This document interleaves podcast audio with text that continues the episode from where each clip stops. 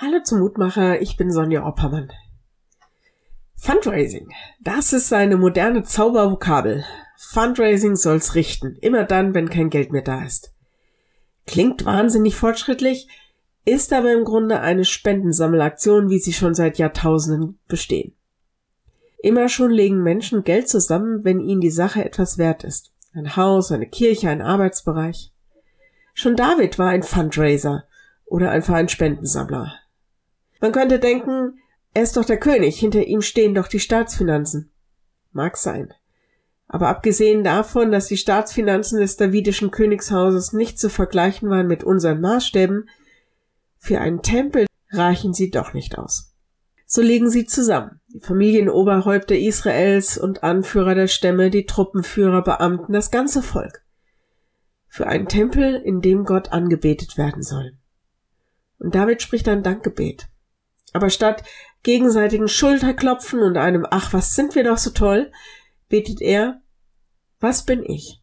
Was ist mein Volk, dass wir freiwillig so viel zu geben vermochten? Von dir ist alles gekommen, und von deiner Hand haben wir dir es gegeben. 1. Chronik 29, 14.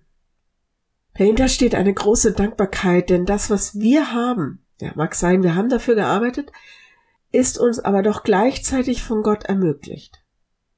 Dass wir es überhaupt erarbeiten konnten. Ein Beruf, Gesundheit, Möglichkeiten dazu hatten. Dass da keine Katastrophen geschehen sind, die uns alles genommen haben. Da ist so viel Bewahrung und ganz wenig Selbstverständlichkeit. Deshalb danke Gott für alles, was ich habe und was ich auch weitergeben und einbringen kann. Denn das ist nicht selbstverständlich. Ich lade dich ein, noch mit mir zu beten. Herr guter Gott, danke für unseren Wohlstand und Reichtum. Danke, dass wir in einem Land leben, in dem seit Jahrzehnten Demokratie und Frieden herrschen. Und dass uns so vieles möglich ist. Du weißt, wo es nicht richtig läuft, und du kennst auch die Menschen, die viel weniger haben oder auch gar nichts. Du weißt, wer unter uns existenzielle Not erlebt und kämpfen muss. Gib uns Augen und Ohren und gib uns ein offenes Herz und offene Hände, Zeig uns, wofür wir spenden sollen und wer unsere Hilfe nötig hat.